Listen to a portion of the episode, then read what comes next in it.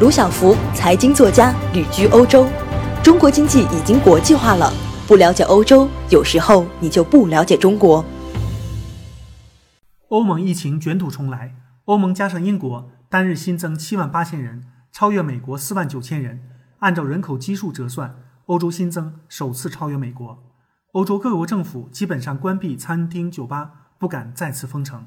第一是经济撑不住，再第二次封城会经济崩溃。前天欧洲股市大跌，就是这种恐惧情绪。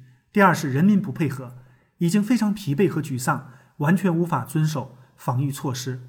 各国政府只能在社会所能忍受的较小范围内进行限制。英国爱丁堡大学教授说：“各国就是争取时间，以撑过这个冬天。”周四，联盟峰会召开，但是六十二岁的欧盟主席范德莱恩因为接触确诊者隔离七天，这已经是他最近第二次隔离了。